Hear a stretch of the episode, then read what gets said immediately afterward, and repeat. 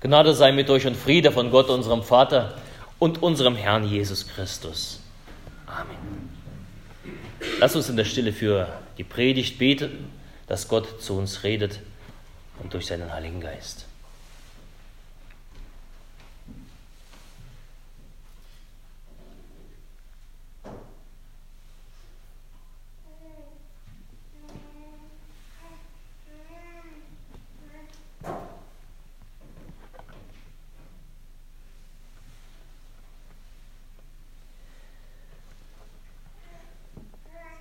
Herr, dein Wort ist meines Fußes Leuchte und ein Licht auf meinem Wege.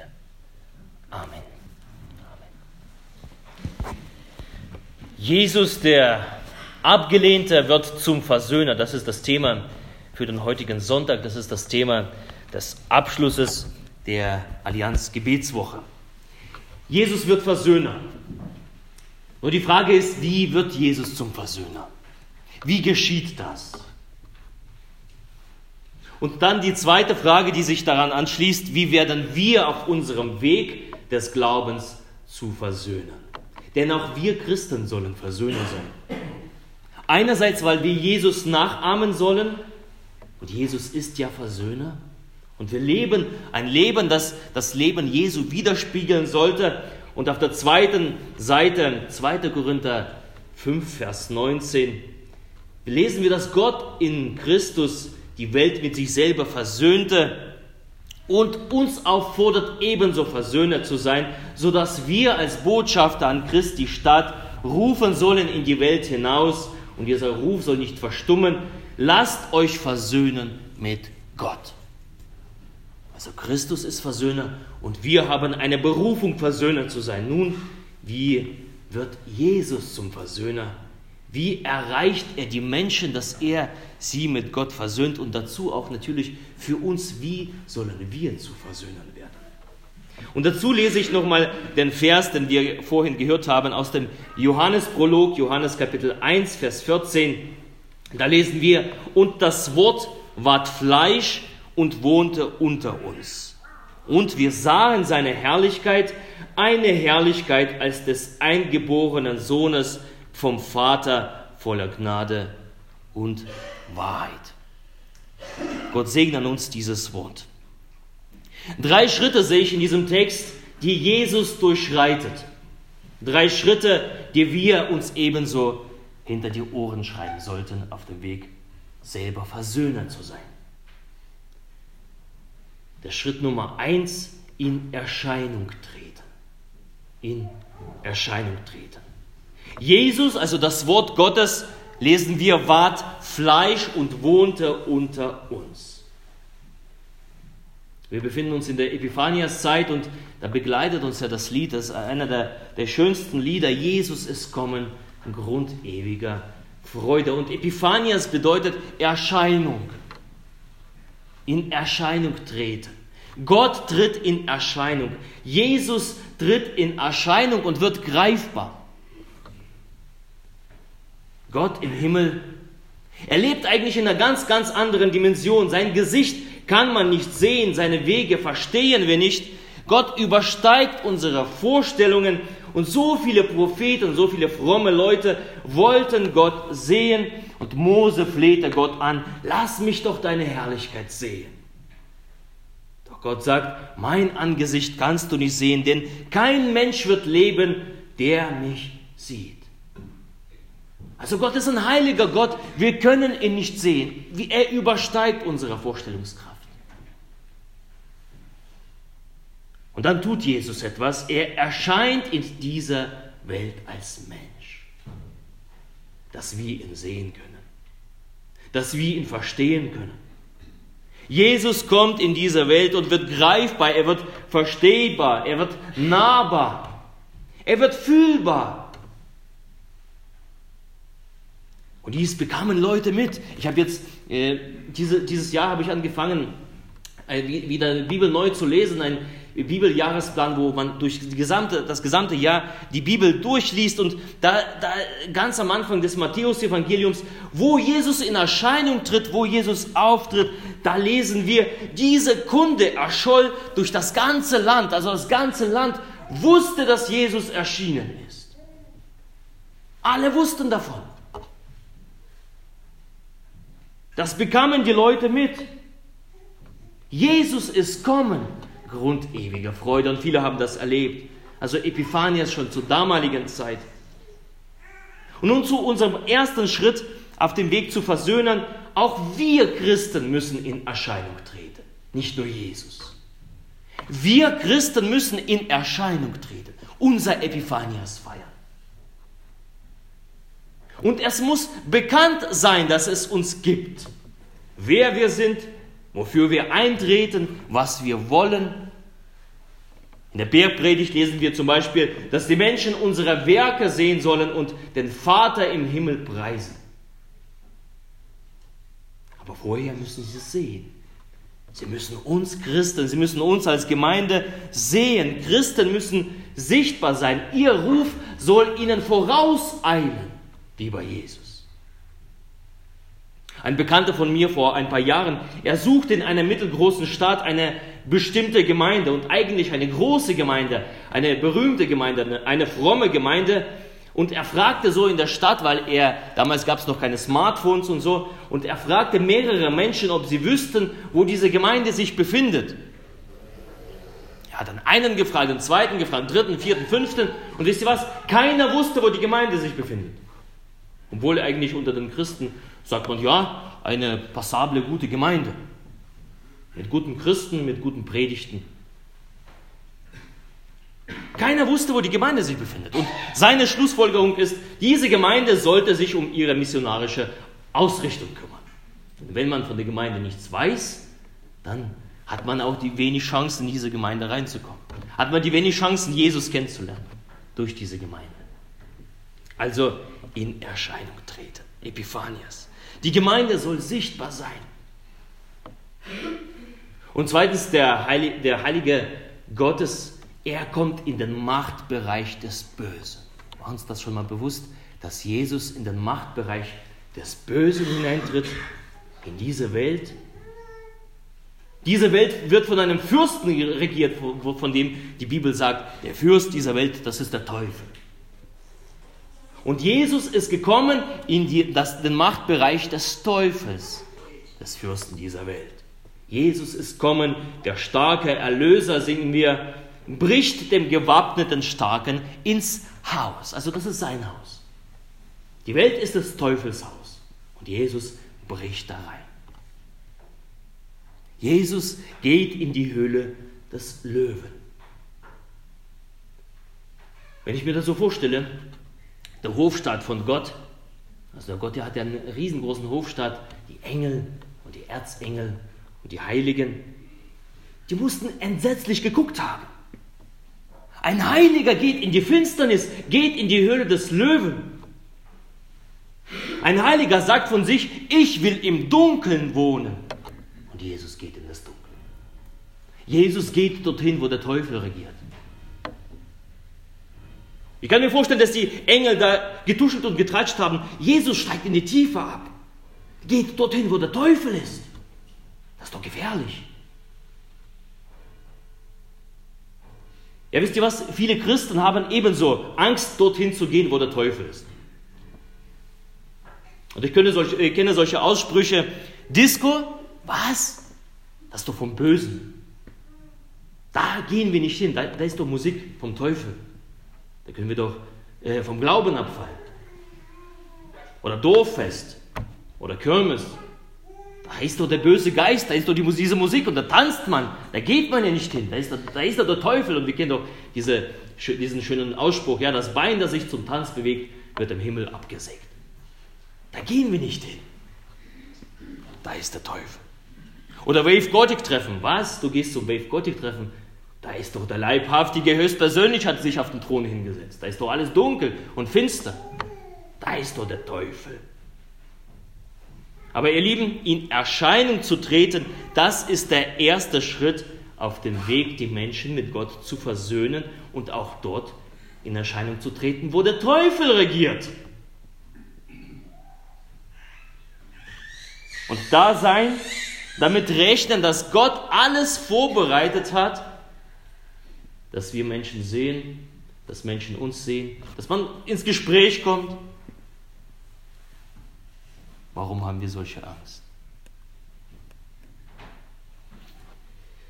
Wie Jesus soll die Gemeinde Gottes und jeder Christ in Erscheinung treten, wo es eben finster ist. Wir sollen für die Menschen auch dort Fleisch werden, wo der Teufel regiert. Wir sollen greifbar sein, wir sollen äh, verstehbar sein, wir sollen nahbar sein den Menschen. Fühlbar, wie Jesus zu damaligen Zeiten. Und auch im Machtbereich des Bösen. Vielleicht gerade dort. Da frage ich mich, äh, wo hat eigentlich Jesus den ganzen Abschaum aufgesammelt, von dem in der Bibel zu lesen ist? Wo hat er die ganzen Leute aufgegabelt? Ich kann mir nicht vorstellen, dass sie alle im Tempel waren. Dass die Zöllner im Tempel waren, dass die Sünder im Tempel waren oder gar, dass die Huren im Tempel waren. Ich kann mir nicht vorstellen, dass diese Leute im Tempel waren und Jesus ging in den Tempel und sagte, ja, schön, jetzt, und dann bekehren sich die Leute. Das kann ich mir nicht vorstellen. Eine Hure findet man nicht im Tempel. Eine Hure findet man im Bordell, im Puff. Und scheinbar war Jesus irgendwo in der Nähe. Und daher die Frage, die Frage an uns, dürfen Christen in den Puff gehen? Vielleicht mal so ein bisschen äh, etwas provokant. Dürfen Christen in den Puff gehen? Und eindeutige Antwort ja. Ja. Bitte versteht mich nicht falsch, nicht, dass ihr dann nach Hause geht und sagt, der Pfarrer hat uns erlaubt, in den Puff zu gehen. Das, also so, so äh, meine ich das nicht. Aber Christen dürfen Bordelle betreten, ja. Nicht, nicht zum Vergnügen und nicht zur Ausbeutung der Frauen, aber um diese erlösende Botschaft von Jesus Christus in den Puff zu bringen. Wir, so zum Beispiel unser evangelistisches Team in Leipzig, äh, dass wir viel auf der Straße unterwegs waren und bei einer der großen Einsätze, da sind wir in den Puff gegangen. Dann haben wir an der, an der Tür angeklopft, haben wir den Zuhälter gefragt, äh, lieber Zuhälter, dürfen wir rein? Und komischerweise der Zuhälter öffnete die Tür und hat gesagt, natürlich. Und da waren Männer, die hatten nicht Geld mitgebracht, sondern die hatten Rosen mitgebracht. Rosen für Frauen. Wann hat eine Prostituierte eine Rose geschenkt bekommen? Und sie haben noch was gebracht, sie haben Gebet mitgebracht. Sie haben gesagt, wir würden gerne für euch beten.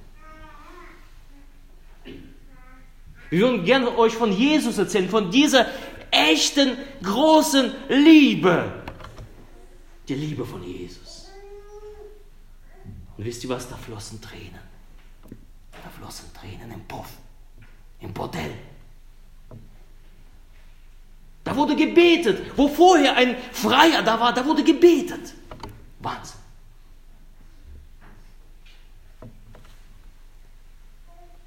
Vielleicht ist es kein schöner Ort, ja. Aber genau dort werden Christen erwartet. Dort, wo finster ist, wo Teufel ist, wo es dämonisch ist, wo es gottlos ist, da werden Christen erwartet. Da wird die Gemeinde Jesu Christi erwartet. Ich habe noch nie eine Prostituierte gesehen, die den Gottesdienstraum betritt. Noch nie. Ich weiß nicht, vielleicht geht es euch anders. Aber wir können durch die Türen durch. Es ist nicht jeder berufen, in Bordell zu gehen. Nicht jeder ist dazu berufen. Aber ich möchte das bloß äh, die, diese Spitze zeigen. Dass wir auch die Orte betreten sollen, wo es dunkel ist, wo es finster ist, wo es gottlos ist. Wir sollen Christen in der Welt sein. Nicht von der Welt, aber in der Welt. Und häufig leben wir das so, dass wir wie die Welt leben, aber außerhalb der Welt leben. Wir verkehren das. Aber Jesus sagt, wir sollen sein in der Welt, aber nicht von dieser Welt. Und ebenso wie Jesus an solche Orten zu gehen, wo die Niedrigsten der Niedrigen waren, wo Satan regiert, der Satan seinen Einfluss hat, das soll uns zur Nachahmung dienen. In Erscheinung treten. Schritt Nummer zwei, nach der Erscheinung, denn die Erscheinung ist nur ein kleiner, winziger Punkt. Das ist der erste Punkt. Der zweite Punkt, einladen. Einladen. Beim zweiten Punkt, beim zweiten Schritt lesen wir bei Jesus und wir sahen seine Herrlichkeit. Wir sahen seine Herrlichkeit. Wisst ihr was, wenn ich irgendwohin eingeladen werde, nach Hause, da komme ich erstmal rein, man setzt mich hin und äh, meistens, Herr Pfarrer, wollen Sie einen Kaffee oder wollen Sie einen Tee? Oder sage ich ja, gerne. Dann geht diese Person in die Küche und macht einen schönen Kaffee und ich habe da Zeit, mich ein bisschen umzublicken. Ich schaue so die Bücher an, was, was lesen die, die, die, Menschen für Bücher, ich schaue so Fotos an, ich schaue, da, wie die Möbel so, ähm, so äh, hingestellt ist. Und da kann ich mir so ein gewisses Bild von der Person machen. Das mag ich gerne. So einfach die Wohnungen anschauen, wie andere wohnen. Und, äh, ähm, und dasselbe tat Jesus.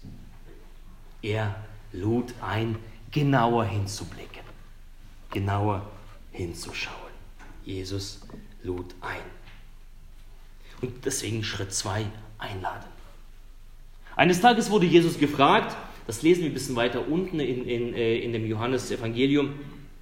Da wurde er von den Menschen gefragt, Jesus, wo ist denn deine Herberge? Also wo wohnst du? Wovor bleibst du? Wo vertreibst du so normalerweise deinen, äh, deinen Tag, wenn du jetzt nicht irgendwo unterwegs bist? Wisst ihr, was Jesus gesagt hat? Weiß das jemand? Bitte? Nee. Ja, nochmal laut. Kommt und seht. Kommt und seht.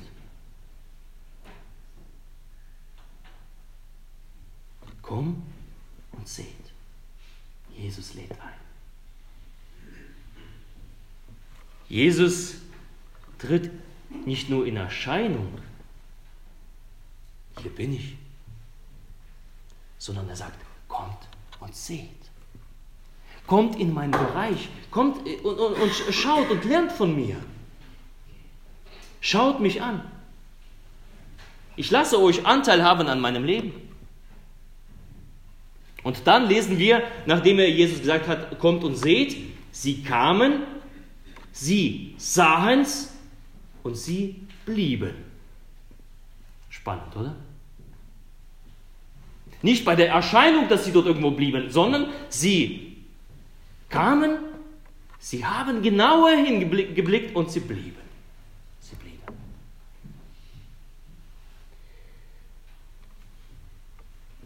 Jesus lädt scheinbar zu sich nach Hause ein. Jesus scheinbar lädt dorthin ein, wo er sich zurückzieht.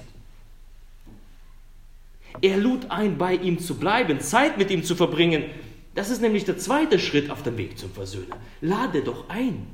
Lade Menschen ein.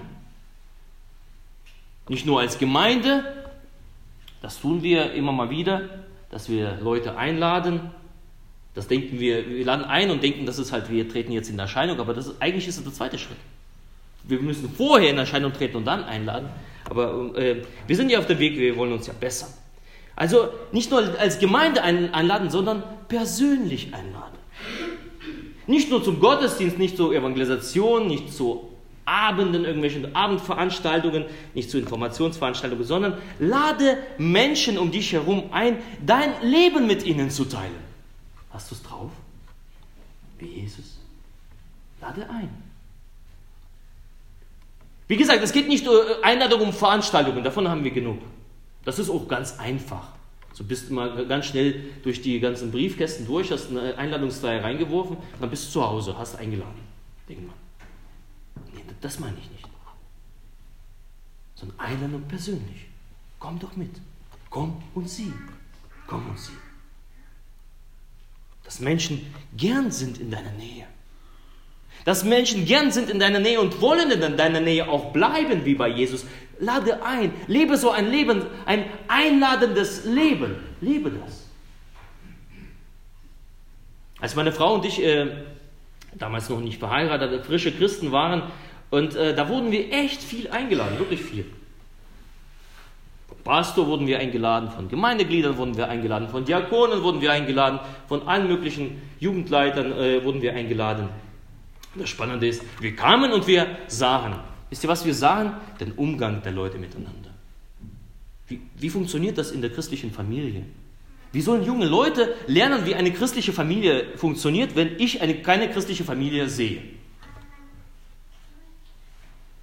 Und wir kamen und sahen, wie der Pastor mit seiner Frau umgeht. Aha, ganz anders als mein Vater mit meiner Mutter umgeht. Wir sahen, wie, wie die Familie am Tisch da war und bevor man angefangen hat zu, zu essen, hat man die Hände gefaltet und Gott die Ehre gegeben. Danke, Herr. Das sahen wir. Das hat uns beeindruckt. Wir sahen die Fürsorge füreinander, das Interesse, die Fürbitte. Das sahen wir. Also er sagt Jesus, kommt und seht. Damals kamen die Leute, sahen und blieben. Und darum auch der Ruf an uns, ladet doch ein. Der zweite Schritt, lade ein, lebe ein Leben, das einladen wirkt, dass Menschen kommen, sehen und bleiben. Geschieht nur über Einladung, nicht durch Erscheinung. Punkt 2, lade ein. Und Punkt Nummer 3, Pflegebeziehung. Pflegebeziehung. Neben der Erscheinung und neben der Einladung der dritte Schritt Pflegebeziehungen. Statistisch gesehen ähm, stehen Menschen äh, ganz, ganz weit oben, die am Glauben bleiben oder die zum Glauben kommen, die entweder als Kinder zum Glauben gekommen sind, also alle, die, sagen wir, äh, sagen die, die, Wissenschaftler, die das mal ausgewertet haben, bis 13, 15 Jahren, wer da, da bis, äh, hier was von Jesus mitgekriegt hat, der wird auch bleiben. Das ist der größte Teil. Darum halt auch an uns, äh, welche Schwerpunkte legen wir in die Jugendarbeit, in die Kinderarbeit. Das, sind, das ist nämlich halt der, der große, große Bereich, der am Glauben bleibt. Und zweitens, Menschen kommen zum Glauben vor allem durch persönliche Beziehungen. Also ganz am wenigsten, dass du jemanden auf der Straße ansprichst. Aus meiner Erfahrung. Ganz wenig. Aber die meisten und die tiefsten Glaubenserfahrungen erleben die, die durch persönliche, äh, persönliche Beziehungen zum Glauben herangeführt worden sind. Jesus erschien nicht nur, um sein Programm abzuspulen. Er wollte auch sich nicht mit Herrlichkeit brüsten, hier bin ich, schaut mich an, ich bin der große König, ich komme vom Himmel, ich bin hier der Sohn vom Vater. Er wollte den Menschen den Vater zeigen. Als Sohn wollte er den Menschen den Vater zeigen. Und wir lesen, wir sahen seine Herrlichkeit, eine Herrlichkeit nicht des irgendjemanden, sondern eine Herrlichkeit des eingeborenen Sohnes vom Vater. Und hier ist ein, nämlich ein sehr, sehr intimer Moment. Jesus lädt ein in die himmlische Familie. Er zeigt den Vater. Er lädt ein in diese Beziehung hinein. Jesus sagt auch, äh, den Vater sieht man nur durch mich. Er lädt ein, mit Jesus in Beziehung zu treten, mit, mit ihm zu leben. Er pflegt Beziehungen zu Menschen. Ein dritter Schritt als Versöhner nach Erscheinen und Einladen, Beziehung zu pflegen, Beziehung anzubieten, Freund zu sein, an der Seite zu stehen, durch dick und dünn zu gehen, nicht zu verurteilen, manchmal ja einen Ratschlag geben, was halt, wo, wie Jesus zu seinen Jüngern, Mensch, was seid ihr so kleingläubig? Hat er auch mal gesagt. Aber an ihrer Seite war er, als Freund. Sie zogen mit ihm mit. Und das ist genau das, was uns so häufig häufig fehlt eine innige Beziehung in der, zuallererst in der Gemeinde. Eine innige Beziehung in der Gemeinde. Denn durch die Liebe, durch die Beziehung in, äh, in der Gemeinde wird doch sichtbar, hat auch Jesus gesagt, wird die Welt erkennen, dass wir Jesu Jünger sind. Die Beziehung ist der Schlüssel.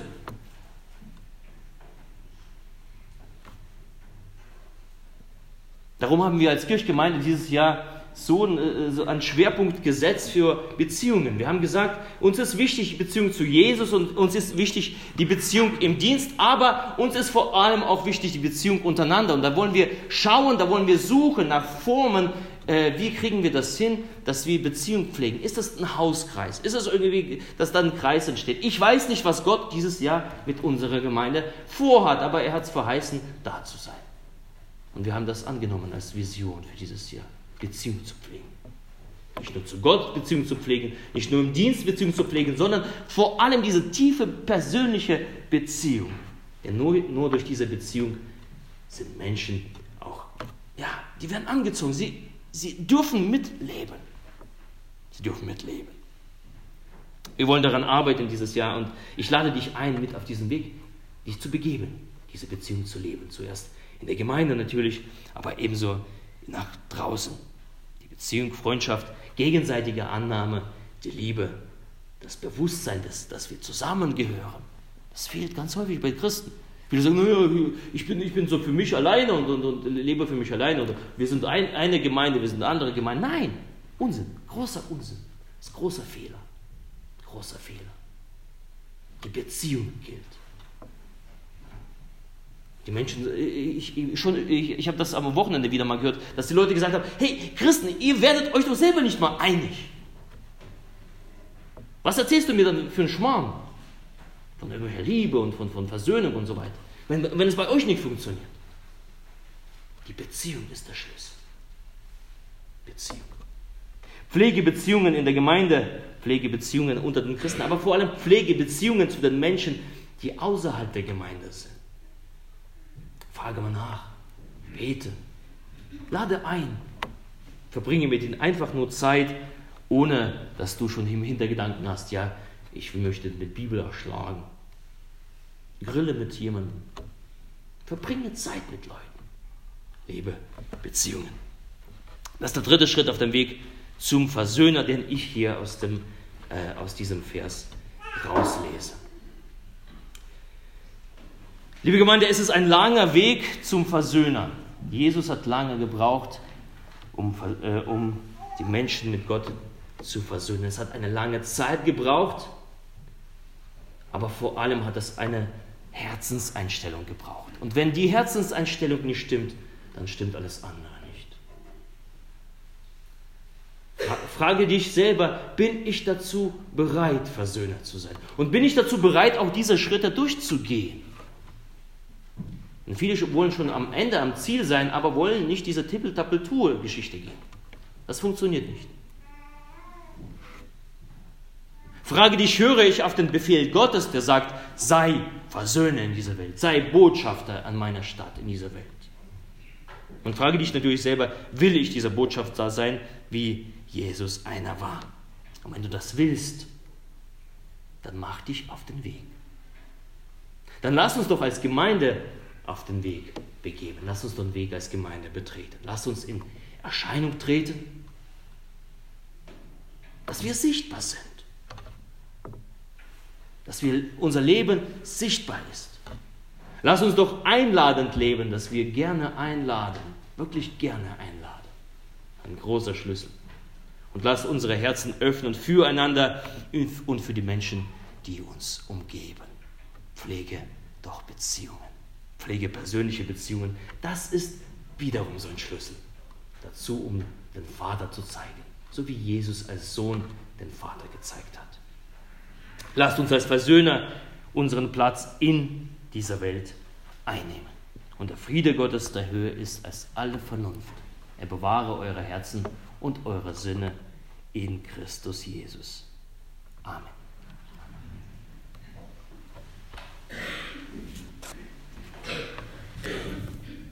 Lasst uns gemeinsam singen vom Lied Jesus ist kommen, der starke Erlöser, die Nummer 66, die Strophen 1 bis 3 und die Strophe 9.